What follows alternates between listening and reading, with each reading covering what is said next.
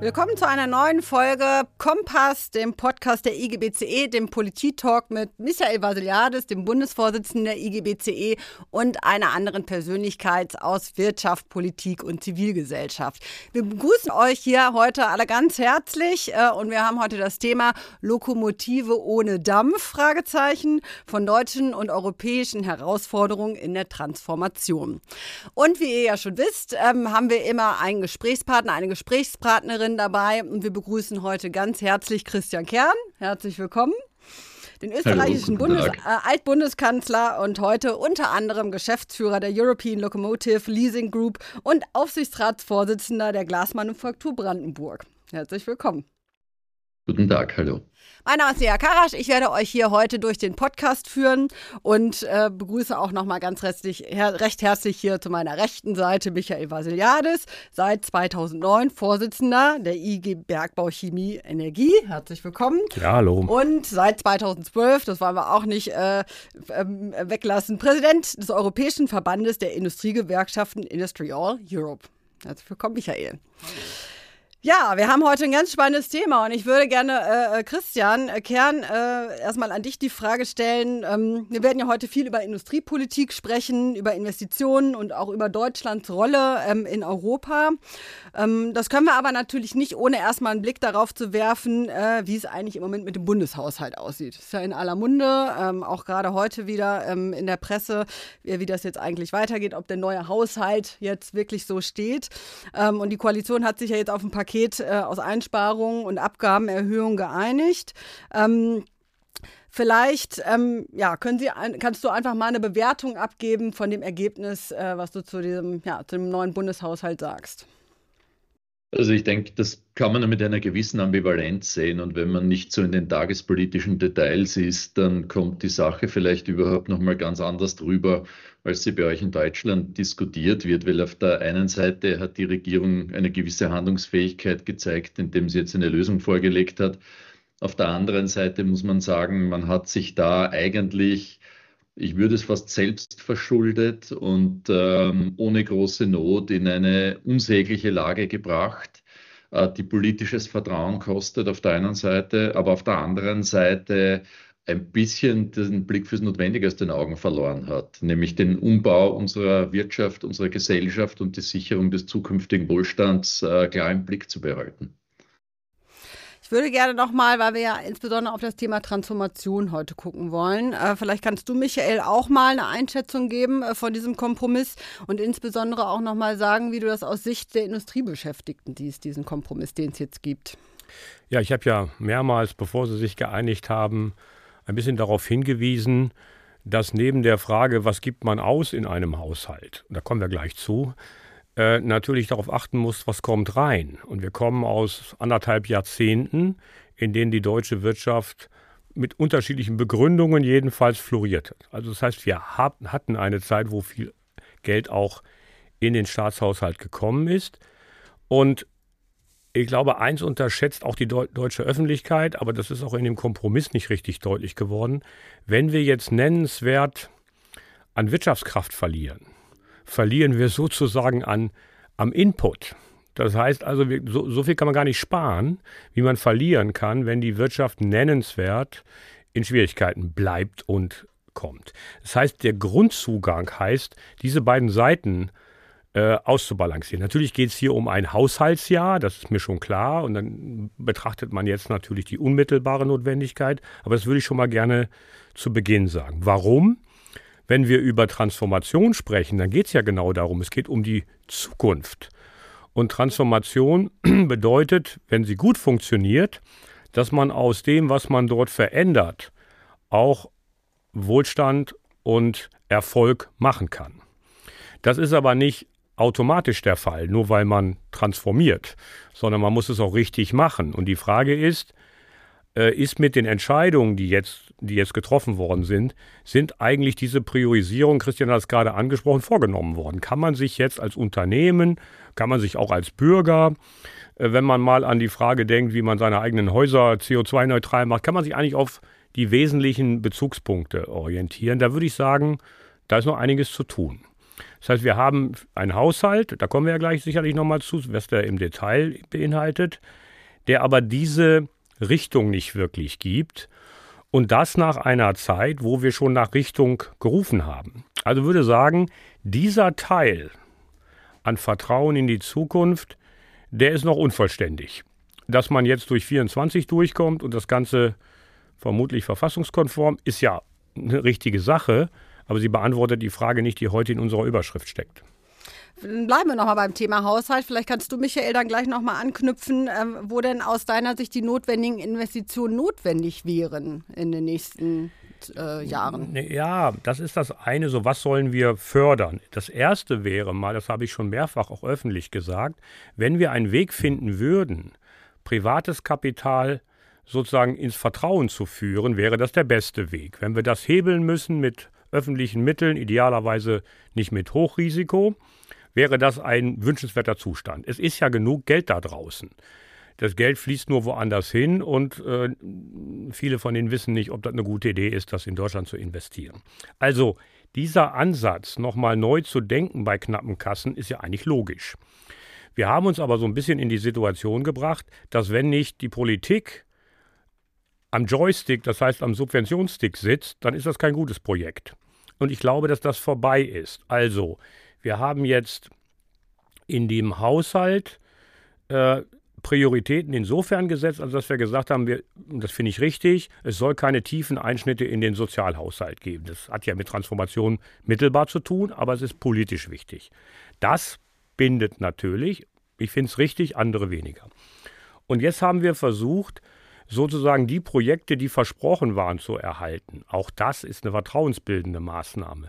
Eingekauft haben wir uns das, dass wir in den Bereichen, wo wir vorher schon die größten Probleme hatten, zum Beispiel die hochenergieintensiven Industrien, die kriegen nicht nur keine Subvention, sie kriegen CO2-Steuererhöhung. Also das ist sozusagen kontraproduktiv. Und deshalb geht es mir vor allen Dingen darum, ich glaube, dass die Regierung sich resetten müsste bei der Frage ihres Transformationspfades, um zu sagen, was hat jetzt Prio 1, 2, 3 oder 4. Und das ist mit diesem Haushalt noch nicht geschehen. Ich würde gerne bei dem Punkt nochmal bleiben und den auch an dich, Christian, nochmal weitergeben, weil Michael jetzt auch das Thema Subventionen angesprochen hat. Ähm, wo wären denn aus deiner Sicht jetzt die Punkte, wo du sagen würdest, okay, da müsste äh, in Deutschland auf jeden Fall nochmal nachgesteuert werden im Haushalt, insbesondere im Hinblick auf Transformation? Also da will ich vielleicht noch vorweg schicken, es ist immer sehr schwierig, wenn man als Nachbar in ein anderes Land schaut und gute Ideen hat, wie man es besser machen könnte. Also äh, ein bisschen habe ich da ein, ein, ein, Unbehagen dabei, aber in dem Fall muss ich sagen, äh, die Beziehungen, die Österreich zu Deutschland hat, sind so innig und so wichtig für uns, dass uns nicht egal sein kann, was in Deutschland passiert. Und das, was für Österreich gilt, gilt in weit für ganz Europa. An euch, ihr seid das Bauerhaus der europäischen Integration immer gewesen, an euch hängt der Rest Europas. Das heißt, was da passiert, wird in der ganzen Welt und in Europa ganz besonders intensiv angesehen. Und ich habe vorhin gemeint, ihr habt euch in eine, selbstverschuldet in eine schwierige Lage gebracht. Und ich glaube, es wäre wirklich an der Zeit, dass man jetzt noch einen Schritt zurück macht. Weil wenn ich mir heute ansehe, äh, wo Deutschland und wir steht im Bereich zum Beispiel der Infrastruktur, und ich war ja früher mal in Österreich der Chef der österreichischen Bundesbahn und glaube, dass ich mich da ein bisschen auskenne.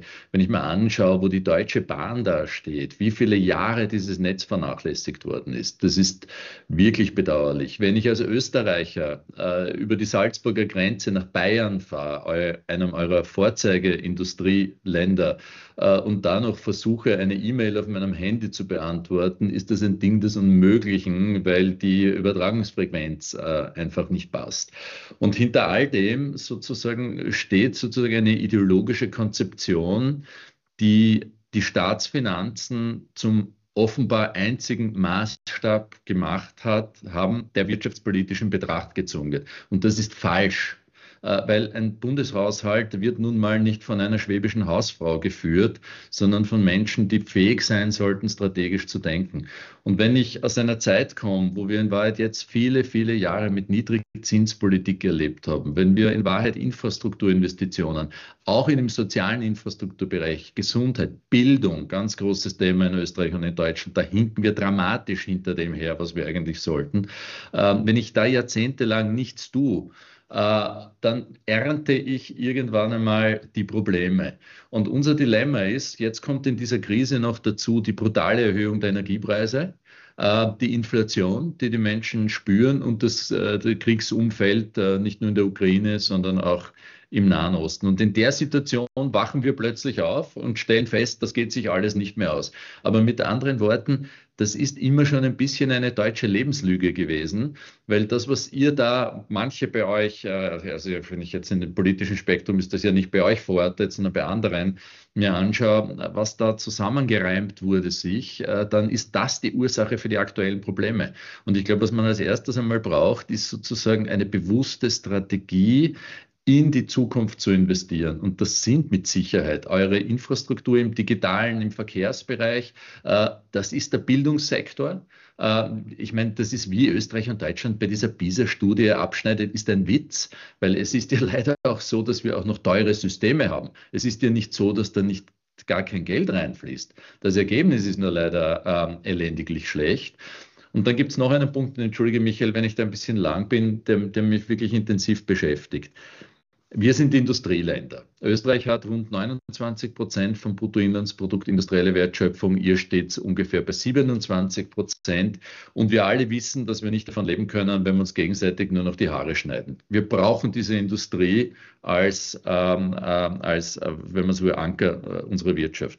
Und gleichzeitig wissen wir, dass wir die Transformation brauchen. Und dann gibt es jetzt einen interessanten Punkt. Ich habe unsere Zahlen genannt. Die Amerikaner haben nur 18 Prozent äh, industrielle Wertschöpfung, haben aber ein um 17.000, 18.000 Dollar pro Kopf höheres äh, Bruttoinlandsprodukt, das wir in Österreich und Deutschland erwirtschaften.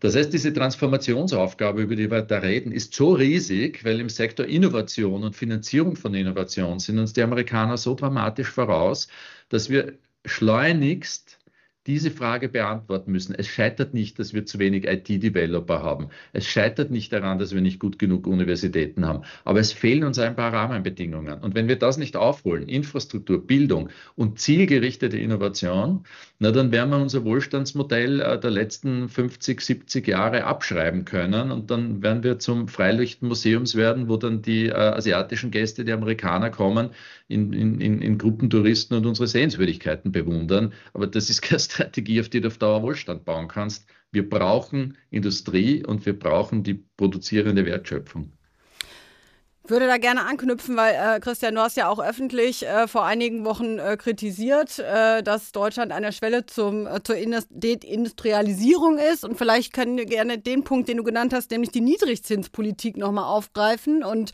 äh, vielleicht kannst du, Michael, das nochmal so ein bisschen einordnen, auch im, vor, im, vor, dem Hintergrund der Schuldenbremse, ähm, wie eigentlich Deutschland da jetzt investieren muss. In ja, wir Jahren. sollten jetzt nicht zu tief in in die Details eigentlich der Probleme von Haushalts Architektur. Ich bleibe mal bei der Flughöhe, die Christian gerade äh, skizziert hat. Es gibt ein paar Gesetzmäßigkeiten, die eigentlich auch nicht so schwer sind, ähm, die aber auch in den letzten anderthalb Jahrzehnten für Deutschland süßes Gift waren. Also Niedrigzins war für einige ein Problem, für die meisten ja nicht. Man konnte sich Dinge leisten, die man sich im Schnitt der letzten Jahrzehnte hätte gar nicht leisten können. Ähm, von den Immobilien bis zu irgendwas. Daran gewöhnt man sich natürlich schnell, auch ein, natürlich auch die Ökonomie, aber auch jeder Einzelne. Wir haben Vollbeschäftigung. Ich kann mich noch gut erinnern, so lange haben wir die noch nicht oder nahezu Vollbeschäftigung. Ich will jetzt das Arbeitslosigkeitsproblem nicht kleinreden, aber verglichen mit anderen Zeiten, fünf Millionen Arbeitslose, sind auch diese Themen verschwunden. Wir haben exportgetriggerte äh, Income gehabt, mit denen man auch eine Menge Politik oder wie Christian sagt, Nicht-Politik machen konnte. Und was wir gemacht haben, und deswegen ist das alles nicht neu, dass die Ampel jetzt unter Druck gerät und auch neue zusätzliche Themen hat und da auch ein bisschen Chaos fabriziert hat, stimmt ja. Aber dass das Thema in den letzten zwei Jahren entstanden ist, stimmt nicht. Und deshalb das nochmal zu sichern, es geht gar nicht um Verantwortung, welche Partei oder so, aber das ist nicht neu. Und alle, die darauf Politikmodelle gebaut haben, inklusive, da komme ich gleich noch zu, den Stil, in dem wir die Transformation und die Ergrünung der Wirtschaft betreiben, basiert darauf, dass es irgendwie alles easy ist. Das ist es aber nicht mehr. Erstens, eine Sache will ich ergänzen. die unfassbare Gewalt, mit der die geopolitische Neuordnung im wahrsten Sinne des Wortes, aber auch mittelbar auf die Märkte wirkt. Es, wir, wir kommen an einem Punkt, wo wir erkennen, dass die letzten 20 Jahre Stabilität die Ausnahme waren in einem historischen Kontext und nicht die Zukunft. Das heißt, dass Russland sich sozusagen neu aufstellt, dass wir im Nahen Osten wieder Konflikte sehen, dass wir mit China, die einen Großteil beider Industrieländer mitfinanziert hat mit ihrem Wachstum, sozusagen die alte Geschichte weitererzählt hat. Äh, das ist eigentlich die Ausnahme gewesen. Das heißt, wir müssen uns jetzt diesen Fragen stellen. Christian hat sie angesprochen, von der Innovationspolitik über die Frage von Bildungspolitik in einer alternden Gesellschaft. All diese Dinge sind ja Sachthemen, die liegen auf dem Tisch, die, die sind auch alle durchgeforscht. Also es gibt kein Erkenntnisproblem. Und jetzt geht es um Folgendes. In welcher Priorität wird Investition, ich meine jetzt aber auch soziale Investitionen, also nicht nur in Stil, Investition versus wie gut geht es uns gerade, in, in ein Verhältnis jongliert. Und wie offen kann man über diese Zukunftszuversicht in einer Gesellschaft reden? Und wenn wir das nicht tun, das ist das Absurde, wenn wir nicht Klarheit schaffen, dann werden die, wie zum Beispiel auch die AfD, die im Prinzip ein Fingerpointing macht, indem sie sagt, was alles nicht funktioniert, aber dahinter ganz andere Ziele verfolgt, sozusagen stärker werden. Das heißt, es gibt einen politischen, es gibt einen wirtschaftspolitischen, aber es gibt auch einen gesellschaftlichen, breiteren gesellschaftlichen Punkt, wo wir auch die Frage aufwerfen müssen über das, was wir 20 Jahre diskutieren, Zweidrittelgesellschaft. Es gibt einen Großteil von Leuten, die fanden auch die Energiekrise im letzten Jahr doof, die können sie sich aber leisten. Und es gibt andere, für die ist Mietpreiserhöhung, Energiepreiserhöhung, Nahrungsmittel, das ist der Rest des Puffers. Und dass wir soziale Fragen, wirtschaftliche Fragen, Innovationsfragen jetzt mal offen diskutieren, ist aus meiner Sicht die Grundlage dafür, dass wir die Akzeptanz in komplexere Transformationsherausforderungen, die ja manchmal auch nur teuer sind, wo noch nicht klar ist, ob man daraus einen wirtschaftlichen Vorteil macht, sondern die Verantwortung für den Globus und Verantwortung für die Zukunft sind, aber die jetzt erstmal teuer sind, dass man das in Balance hält. Also wir sind an einem Punkt, wo alle Puffer, finanzielle, politische, vertrauensmäßige, eigentlich aufgebraucht sind und das macht das Ganze so bedrohlich. Aber wenn wir jetzt mal in dem zweiten Teil des Gesprächs auf die Frage gehen, wie könnte man es eigentlich machen, das ist ja kein, es ist schwierig, aber es ist kein Hexenwerk. Es ist leistbar und es ist lösbar, ähm, auch wenn es nicht einfach ist. Ich würde gerne, bevor wir gleich zu den Lösungen nochmal kommen, weil wir ja äh, mit Christian jetzt jemanden haben, der eben nicht äh, aus Deutschland ist, sondern vielleicht auch so ein bisschen den Blick äh, auf Deutschland von außen hat. Ähm, Deutschland ist ja eine der größten Volkswirtschaften in der EU und ähm, da stellt sich ja schon die Frage, wie blickt man denn aus Österreich hier äh, nach Deutschland und sozusagen auf dieses, du hast es ja in dem, in dem Interview vor einigen Wochen gesagt, auf der Schwelle zur Deindustrialisierung. Ähm, vielleicht kannst du da auch nochmal sagen, an welchen Punkten du das festmachst und wie das äh, bei euch wahrgenommen wird. Naja, was aus, aus, meiner Sicht ein ganz ein entscheidender Punkt ist, und der Michael hat das gesagt, äh, der geopolitische Wind hat sich gedreht. Äh, dieses Thema, wir müssen Globalisierung vorantreiben, wir müssen die Märkte öffnen und können alles den Handelsbeziehungen überlassen, das äh, relativiert sich zunehmend. Das ist nicht ganz weg, aber es relativiert sich sehr. Und wenn ich mir heute ansehe, äh, wie etwa in den USA oder auch in China oder in Indien Industriepolitik betrieben wird, dann tun die das mit einer strategischen Vision. Und diese Fähigkeit zum strategischen Denken, die scheint uns abhanden gekommen zu sein. Ich sage jetzt bewusst uns in Europa, aber Deutschland hat da nun mal die Führungsrolle zu spielen. Also ich bin ja lange genug im Europäischen Rat gesessen, wenn sich der deutsche Bundeskanzler, in dem Fall Bundeskanzlerin, zu Wort meldet, das hat Gewicht, da hören alle zu, daran orientieren sich alle. Also aus dieser Verantwortung ähm, kommt man da nicht heraus. Und unser Problem ist aber, äh, während wir hier Industriepolitik sehen, die ganz stark auch nationale Interessen promotet, egal ob das die Chipindustrie ist, die Batterieindustrie, die Solarindustrie, viele andere technologische Sektoren, Pharma, ähm, glauben wir, dass sozusagen dieses Konzept äh, des unschuldigen Marktes, der schon alles richten wird, äh, schon irgendwie funktionieren wird. Aber in Wahrheit ist es so, dass wir heute mit einem Taschenmesser zu einem Feuergefecht äh, kommen und uns wundern, dass wir unsere Interessen hier nicht durchsetzen können. Ich darf Ihnen darf dir vielleicht ein kurzes Beispiel schildern, das mich wirklich beeindruckt hat. Ich bin im heurigen Frühjahr in München gewesen. Da gibt es eine Messe, die heißt Intersolar. Das ist eine der größten Green Tech-Messen, die wir in Europa haben. Und da hatte unter anderem das Unternehmen, wo ich eben im Aufsichtsrat bin, ähm, hatte dort einen Stand und hat seine Produkte für die Solarindustrie vorgestellt. Und da ging es um die Frage, äh, dass wir investieren wollen. Und die Eigentümer haben mich gebeten, für ein, zwei Gespräche dort zur Verfügung zu stehen. Und ich war da zwei Stunden bei diesem Tisch, bei diesem Stand und habe dann mit Leuten geplaudert.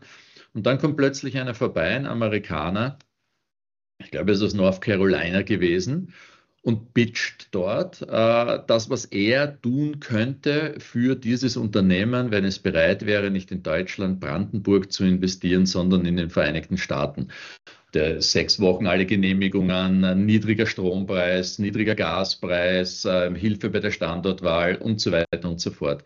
Das Entscheidende ist natürlich Hutzpe sozusagen, während die generalstabsmäßig sagen, wir wollen in Zukunftsindustrien investieren und wir wollen die bei uns haben und sich sogar ich sage jetzt einmal, erdreisten, nach Deutschland zu fahren und einem deutschen Unternehmen so ein Angebot zu machen, zeigt, mit welcher Ernsthaftigkeit die ihre Industriepolitik betreiben. Und bei uns, wenn du dieses Thema erörterst, was es eigentlich braucht, und da geht es oft gar nicht um Geld. Da geht es einfach nur um schlaue Strukturen, um gute Regulierung. Wenn du das mit, bei uns mit jemandem besprichst, Regierungsmitgliedern zum Beispiel in Deutschland, dann sagen alle, ja, du hast total recht, aber leider, leider, da können wir jetzt gar nichts machen, weil da haben wir das WTO-Problem oder wir haben Europa oder sonst wie. Und wir kapieren nicht, dass uns komplett die Fälle davon schwimmen, weil alle anderen schon längst nach neuen Spielregeln spielen. Ja, da würde ich auch gerne mal müssen, müssen gucken, dass wir, aber das ist super interessant. Die, die Frage ist, will man strategische Industriepolitik machen oder will man nur Probleme managen, wenn sie da sind? Und dann, das ist also eine Art karitativ unterstützende Variante. Super Formulierung. So. Gratuliere. Sehr und schön formuliert. Das machen die anderen anders. Sie wollen das haben. Und hier geht es ja nicht darum, den Steinkohlebergbau wieder aufzubauen in Deutschland, sondern sozusagen den Sprung in die Zukunft zu machen. Und wenn man das haben will, dann gibt es natürlich noch keinen fertigen Markt und natürlich gibt es Standortbedingungen und so weiter. Das heißt, will man das? Dann gibt es die zweite, zweite Neigung zu sagen, ja, wir haben eine andere Geschichte, andere Kultur und andere Regulierung. Ja, stimmt. Dann ändert man sie eben. Klingt jetzt ein bisschen profan, aber dass die Amerikaner zum Beispiel, die haben gar nicht mehr Geld im IRA auf dem Weg. Sie haben eine andere Logik. Das heißt, zunächst einmal privates Kapital und dann kriegt man das Ganze ja über Steuerermäßigungen ähm, oder Steuerverzicht wieder rein. Du musst aber erstmal eigenes Geld einsetzen. Während wir aus der Kultur kommen, das hat was eigentlich von Kontrolle. Wir sagen, wenn wir nicht ganz genau wissen, ob alle, alle, alle Parameter, die wir uns wünschen, erfüllt sind, dann kriegen die ihre Subvention nicht. Das ist so kompliziert dass das also sozusagen ewig dauert. Und ich kenne das auch aus dem IAA. Das eigentliche Argument, das mir die Unternehmer sagen, ist gar nicht das Geld, sondern Geschwindigkeit, Verlässlichkeit und Förderlichkeit. Also die kriegen jetzt ab einer gewissen Größenordnung noch gleich die Green Cards dazu. Die können die Fachkräfte noch mitbringen. Also es ist ein komplettes Package, das ganz gezielt nicht auf Uraltindustrien ausgerichtet ist, sondern genau auf das, was jetzt gerade an der Kippe zum Erfolg stehen könnte. Und auf der anderen Seite machen wir Verständnismanagement. Also wir sagen immer, warum was nicht geht. Und wollen, dass das gerecht beurteilt wird. Natürlich sollte es gerecht beurteilt werden, aber damit ändert sich ja immer noch nichts. Wenn der Zug nicht fährt, dann fährt er nicht. Und so einen Pragmatismus an den Tag zu legen, sagen, was ist das Ziel? Und wie können wir da hinkommen und müssen auch übrigens, bin ich auch bei Christian, nicht alle Wünsche von Unternehmen gleichzeitig erfüllen. Das kriegt man hin. Aber ich will mal ein Beispiel in der Chemieindustrie sagen, wir sind da wirklich unter Druck. Ist jetzt gerade der Moment, ein funktionierendes Chemikalienrecht in Europa, nämlich REACH, jetzt zu reformieren mit einem riesigen Aufwand, äh, dass man das irgendwann tun mag, von mir aus, aber jetzt das Unterne die Unternehmen damit zu beschäftigen, ist komplett entrückt. weil wir darum kämpfen, ob es die übermorgen noch gibt. Dann brauche ich auch kein Regulierungsrecht mehr, wenn sie nicht mehr da sind. Also das meine ich mit Prioritäten, läuft aber in Europa und in Deutschland alles parallel. Und insofern, äh, wir, auf der Flughöhe geht das immer, das ist schon klar. Aber das ist nicht unlösbar, Prioritäten zu setzen. Das ist nicht unlösbar, dafür zu stehen in Europa. Es ist nicht unlösbar zu sagen, lasst uns mal sortieren, dass da natürlich Widerstand kommt und dass da auch Interessen eine Rolle spielen. Na klar. Aber das Leadership von Deutschland, da wäre ich bei Christian, hieße, wir bringen die Debatte auf den Tisch. Wir initiieren die Fragen. Wir helfen auch dabei. Ich meine, Europa, wenn ich das mal kurz sagen, hat noch nicht ganz vergessen, welche Rolle wir gespielt haben in den 2.8er Krise und in der Finanzkrise. Da könnte man jetzt auch bisschen was wieder ausbalancieren. Ich würde gerne bei dem einen Punkt, den du angesprochen hast, nochmal bleiben, weil du gesagt hast, man kriegt in den USA so ein ganzes Package, sozusagen die Betriebe und die Unternehmen. Und du hast von Prioritäten gesprochen. Kannst du vielleicht einfach mal so ein, zwei Punkte sagen, wo du denkst, okay, das wären die Prioritäten, die in Deutschland angegangen werden müssten, um eben die äh, Rahmenbedingungen und die Regulierung zu vereinfachen? Nehmen wir mal das Beispiel der Solarindustrie oder ähnlicher Industrien. Also ein Produkt, das zwingend notwendig ist für eigentlich die Energiewende. Das Produkt selber und seine Vorstufen ist aber energieintensiv. Also wie blicken wir jetzt darauf? Ist der Energieeinsatz ein Einsatz knapp, eines knappen Gutes für eine gute Sache oder ist das ein Problem?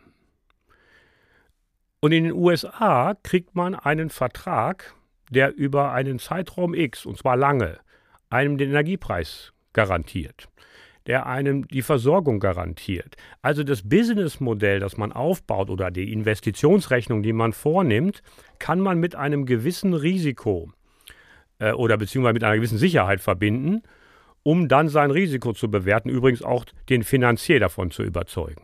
In Deutschland gibt es immer noch eine Doktrin, die stammt aus Anfang der 2000er. Teure Energie ist gute Energie. Was meine ich damit? durch Energiepreissteigerung machen wir gerade beim CO2-Preis, induziert man sozusagen das richtige Verhalten, also Einsparung. Ja klar, auf der Flughöhe stimmt das immer.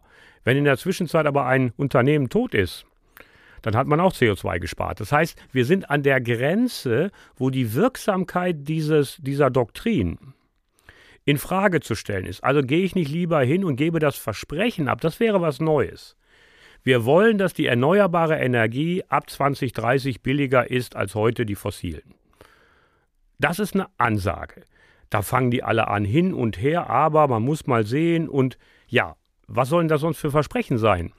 Wenn wir also sozusagen vom Grundsatz nicht in der Lage sind, solche Verträge zu machen, dann muss man sich die, die, die Option schaffen. Also, es geht um die Frage, kann man Unternehmen Gerne übrigens auch mit sozialen Konditionierungen. Das ist das erste Mal, dass ein amerikanischer Präsident auch so etwas wie Arbeitnehmerrechte mit einpreist.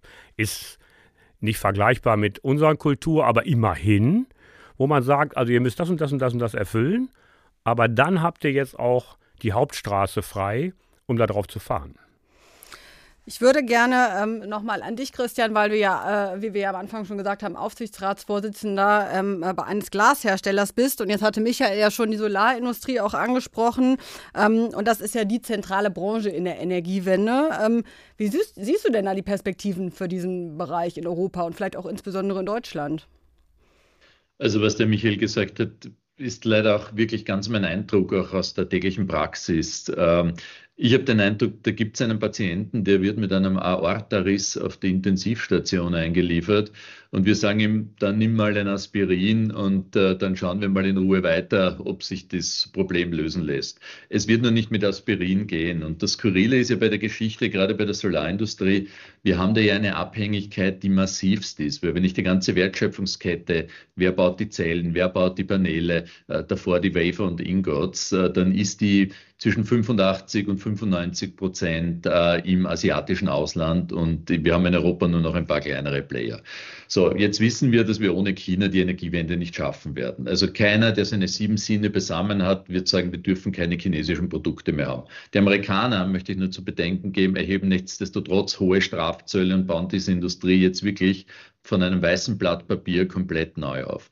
Aber bei uns ist es so, dass wir die Situation haben in diesem Markt, dass äh, diese asiatischen Paneele weder in die USA noch können, noch nach Indien, noch auf die anderen großen Verbrauchermärkte können, weil sich die alle mit Zöllen davor geschützt haben. Und jetzt ist das Thema, dass die gesamte Überproduktion, die globale, nur nach Europa kann. Und da liegt jetzt in Rotterdam der doppelte Bedarf äh, äh der europäischen ähm, ähm, Solarindustrie, also das, was in Europa an Solarpanelen verbaut wird, der doppelte Bedarf liegt in Rotterdam in Lagerhäusern.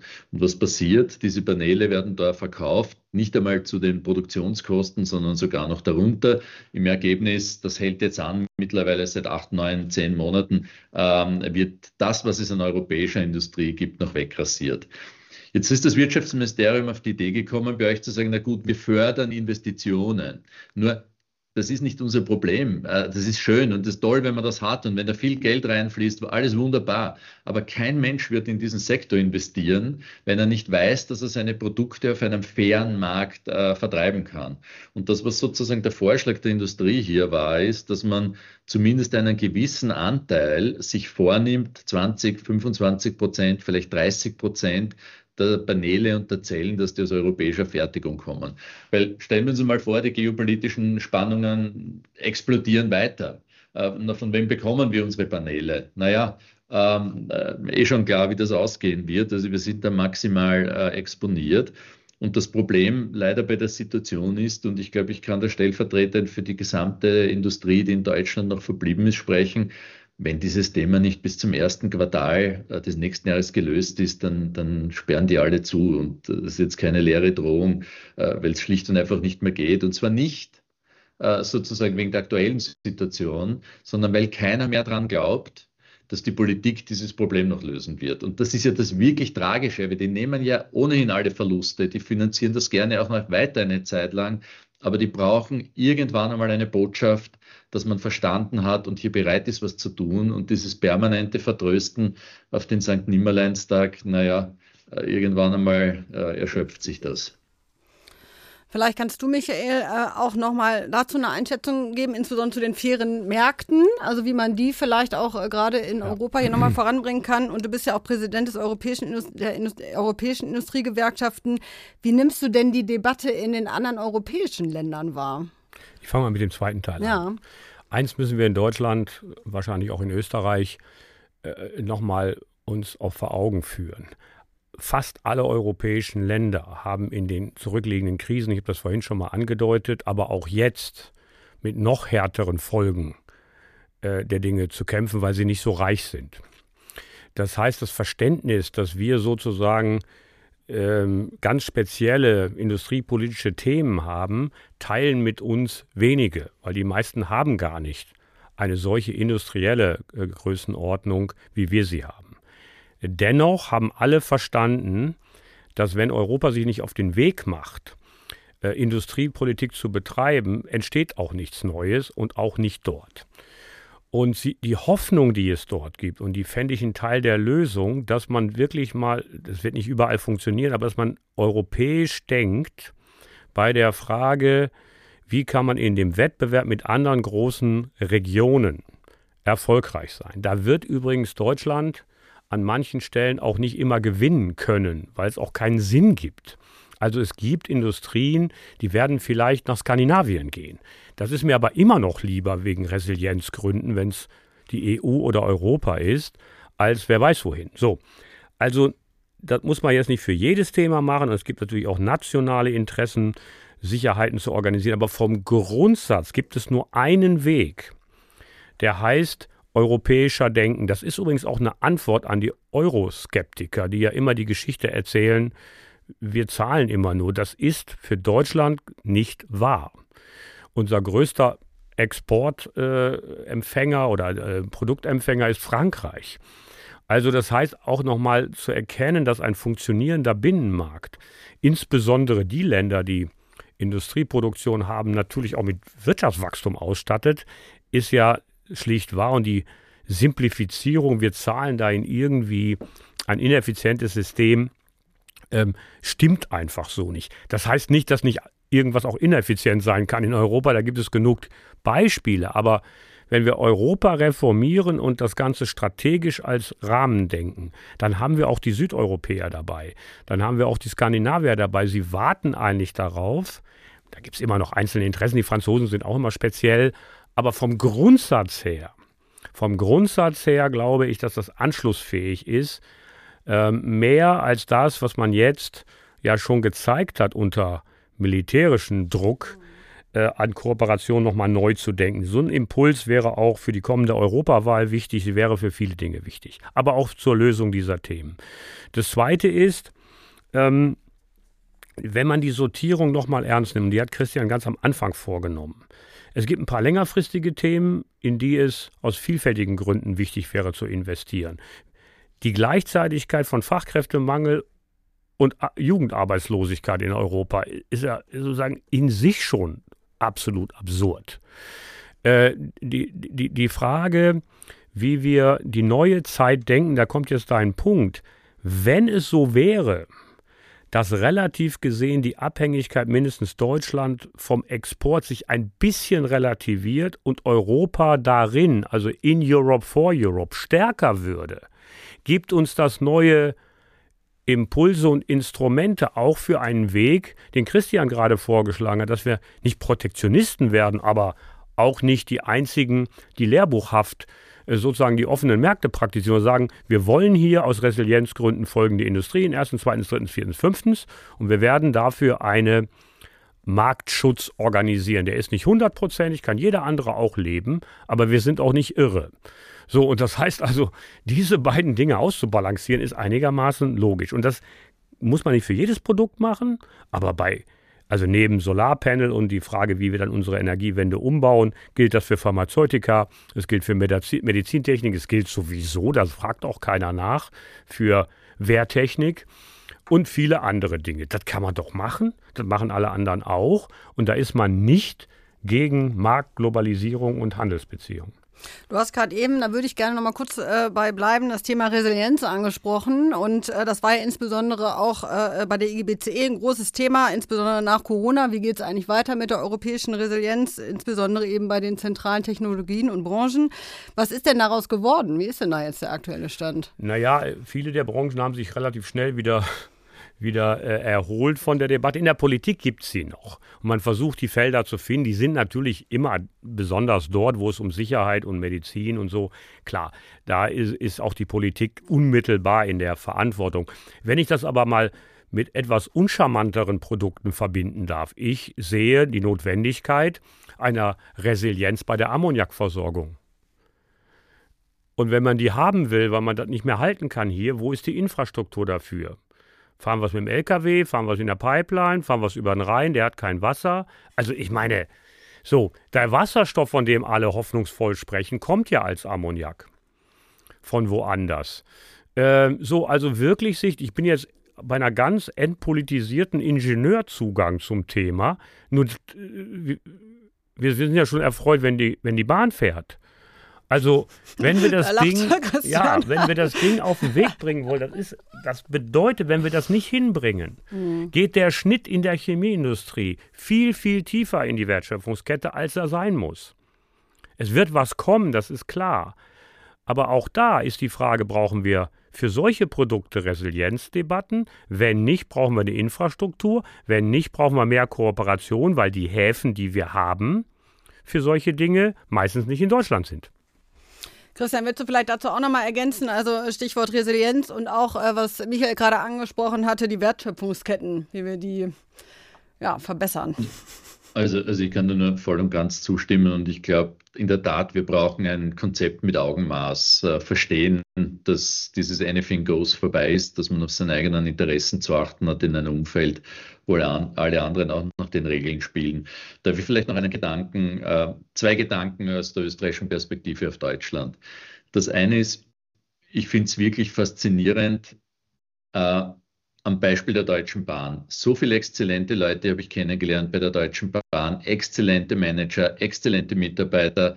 Als Team funktioniert es überhaupt nicht.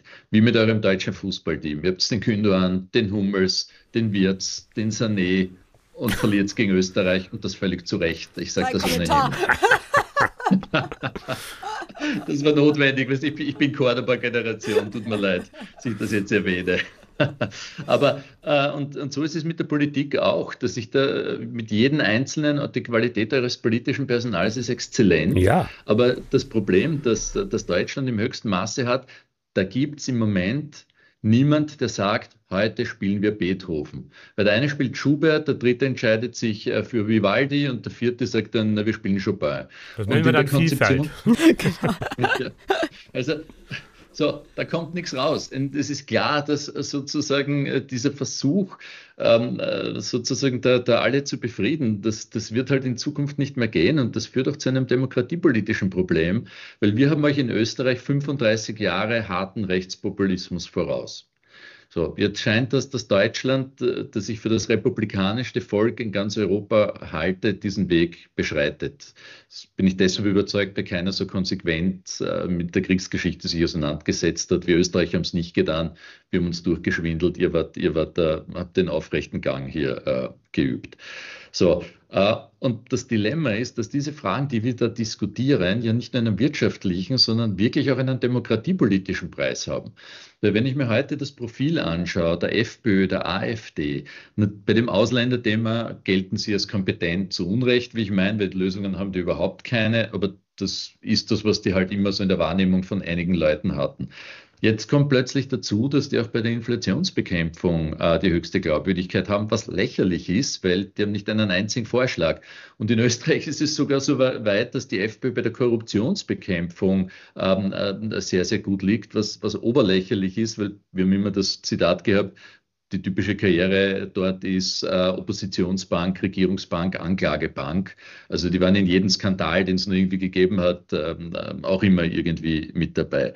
Aber das Ganze ist ja nicht ein Ausdruck deshalb von denen ihrer Stärke, sondern was macht die politische Mitte links und rechts, um den Leuten zu zeigen, wohin es geht. Die machen viel mit und die sind ja keine Idioten, die Menschen. Die spüren schon genau, was los ist. Aber die wollen einfach wissen, in welche Richtung geht das. Und und ich glaube, äh, äh, das ist der Bogen zu dieser Resilienzfrage von dir. Ich glaube, solche Fragen zu beantworten, sind wir in Zukunft weiter schutzlos oder haben wir einen Plan, an den wir glauben und für den wir hart arbeiten? Das sind die entscheidenden Fragen. Und ich glaube auch sagen zu können, die Gewerkschaften haben da eine Riesenrolle, weil ihr habt, und das hat mich wirklich beeindruckt, Michael, was du am Anfang gesagt hast, bei uns gibt es das Zitat äh, von einem ehemaligen ÖGB-Gewerkschaftsbundpräsidenten Anton Benja, der mal gesagt hat, man muss die Kuh füttern, die man melken will. Und das ist genau der Punkt, weil natürlich kein Interesse hat, wenn es den Unternehmern schlecht geht. Und ihr wisst das gut genug. Aber gemeinsam eine Strategie zu entwickeln, wie wir nicht nur verteilen, sondern auch den Wohlstand sichern, das ist die Aufgabe und, und diese Verteildiskussionen sind dann eine zweite Frage. Ja, ähm, wenn man jetzt mal das Thema, das ist ja das, was du eingangs gesagt hast, Transformation, das ist ja so ein Sammelbegriff äh, für verschiedenste Dinge, aber im Kern wird es ja wahrgenommen als die Frage, wie kriegen wir die Wirtschaft und die Gesellschaft klimagerecht gemacht.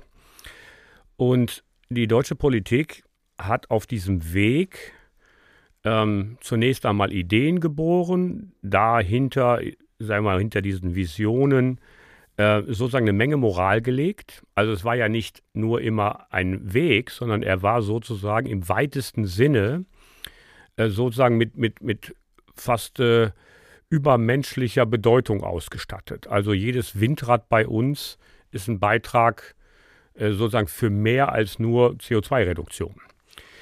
Warum ist das so? Weil das natürlich auch ein politisches Movement war, was ja zu begrüßen ist. Also da haben die Menschen sich mit verbunden und gesagt, das ist eine in einer entwickelten Gesellschaft ein Ziel, hinter dem wir uns versammeln können. Viele derer, die heute super kritisch sind, waren damals still oder jedenfalls committed und andere waren ganz Feuer und Flamme. Nun funktioniert das so leicht nicht, weil mindestens die Frage, ab welchem Punkt entstehen aus diesen Transformationsthemen Lasten, finanzielle, organisatorische, infrastrukturelle und so weiter, der war ja klar, dass der kommt. In Deutschland haben wir den Kernenergieausstieg gemacht, der jetzt wieder thematisiert wird als ein Ausstieg aus einer CO2-neutralen Energieerzeugung. Die Begründung war ja auch eine andere, die war ja nicht CO2. So, Aber sie war eine politische Auseinandersetzung. Und Frau Merkel, die dann den zweiten Schlag, äh, sozusagen den zweiten Weg, hat ja sozusagen aus einem Erdbeben in Japan ein Erdbeben in Deutschland gemacht. Ähm, es gibt viele Gründe, warum man diese Technologie unter aktuellen Gesichtspunkten in Frage stellen kann. Da bin ich aber eher bei der Frage, wie leicht es heute ist, militärische Drohnen herzustellen, als der Erdbebengefahr. So, das heißt also, es gibt einfach politisch zu bewertende Dinge, wie geht man mit Risiken um. Also, das war die Kernenergie. Dann haben wir gelernt, was wir, ich war ja in der Kommission, da haben wir gesagt, wenn wir das jetzt machen, dann wird das bei gegebener Energieinfrastruktur unser CO2-Bilanz verschlechtern. Und siehe da, es passierte, weil wir in die Kohle zurück sind. Also haben wir dann Kohleausstieg organisiert. Bei der Kohleausstiegskommission war ich auch drin. War dann klar, die Brückentechnologie heißt Gas.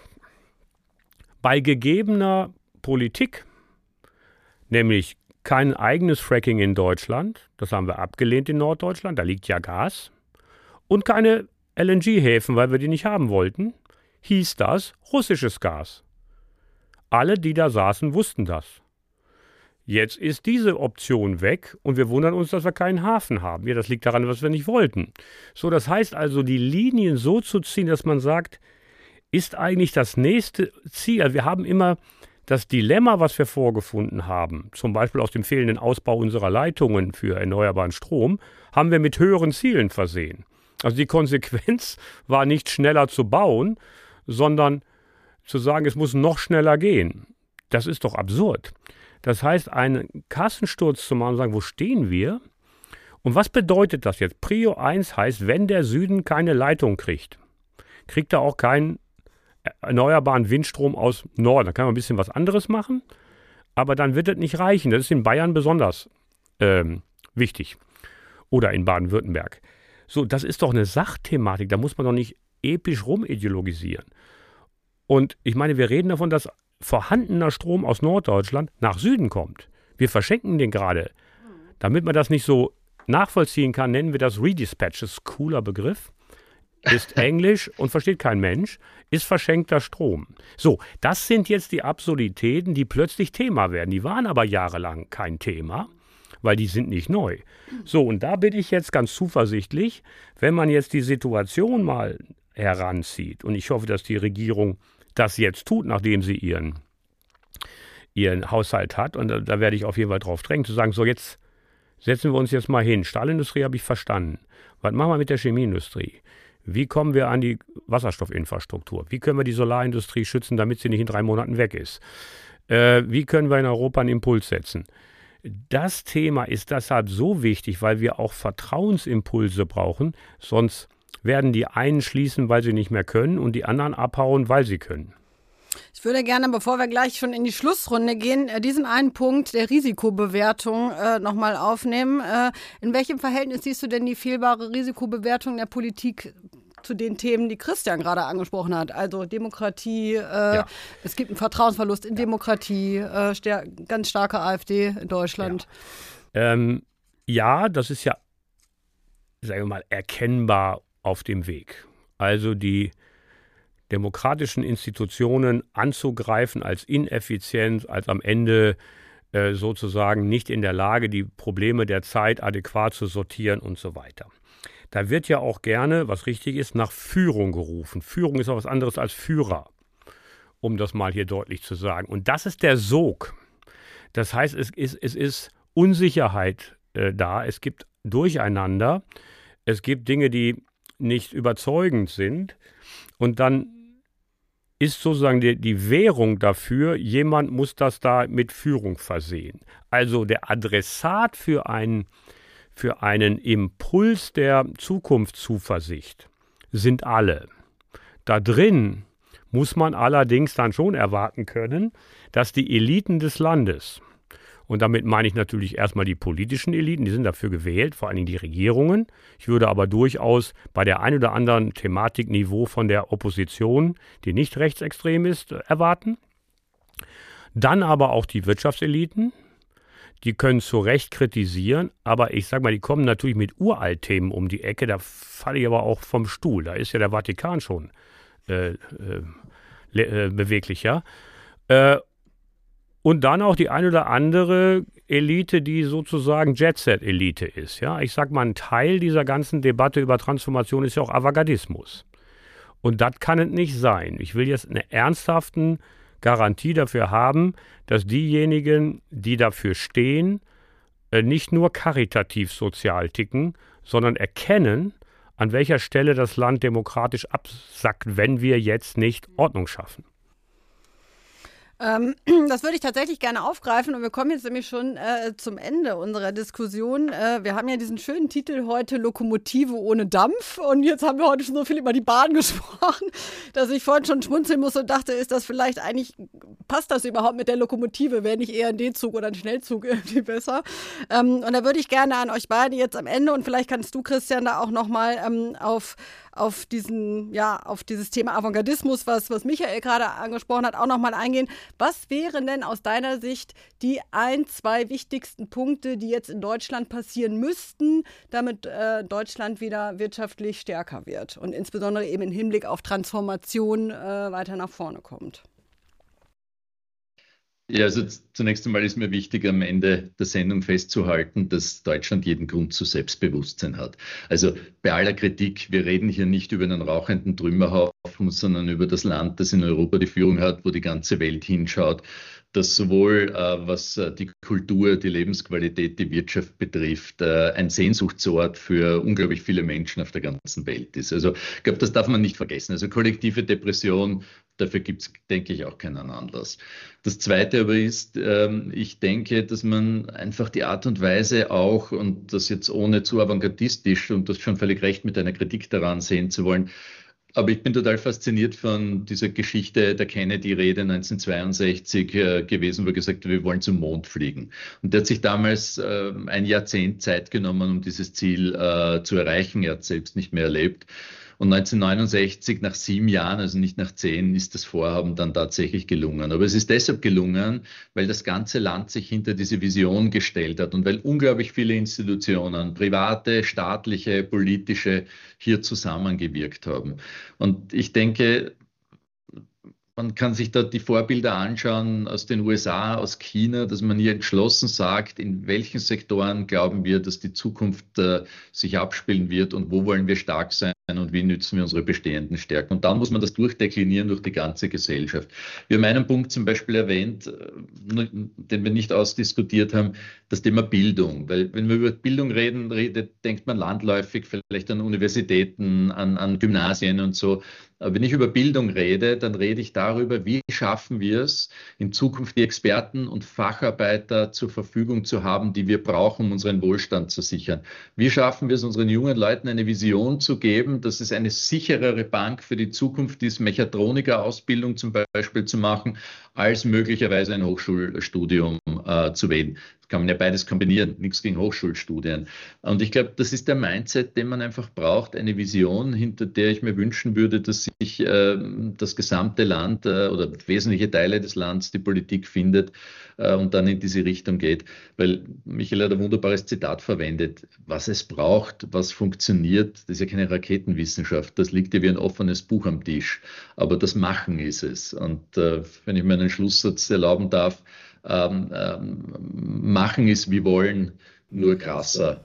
Und ich glaube, daran sollten wir uns orientieren. Ja, finde ich, find ich hervorragend. Äh, äh, will das nochmal deutlich unterstreichen. Das Land, wie übrigens auch Europa, ähm, hat fantastische Dinge geschaffen und hat sie auch. Also wir haben äh, eine Verantwortungskultur, wir haben technologische Exzellenz, wir haben viele, viele Dinge. Wir sind nicht, weil das wird dann manchmal dann auch übertrieben. Wir, wir sind nicht for sale. Aber wir müssen eben nicht selbstgefällig werden. Und wir müssen die Dinge, die wir selber auf den Tisch legen, ernst nehmen. Wenn wir uns transformieren wollen, dann muss man auch dafür eine Idee haben, wie das gehen soll. Und zwar unter den Bedingungen, die wir haben. Man kann Bedingungen ändern und man muss Prioritäten setzen. Und äh, Christian hat das sehr deutlich gesagt, dieses Thema Bildung ist ja auch so ein Evergreen. Hat so einmal Zukunft, Kinder, meistens oder Jugendliche oder junge Menschen, wobei das ja mittlerweile dann auch schon erweitert ist. Aber ich sage mal, da geht es immer um Zukunft. Und es hat so soziale Elemente und irgendwie einigt sich jeder darauf, dass es eine gute Sache ist. Ähm, und damit ist die Bildung schon fast verloren.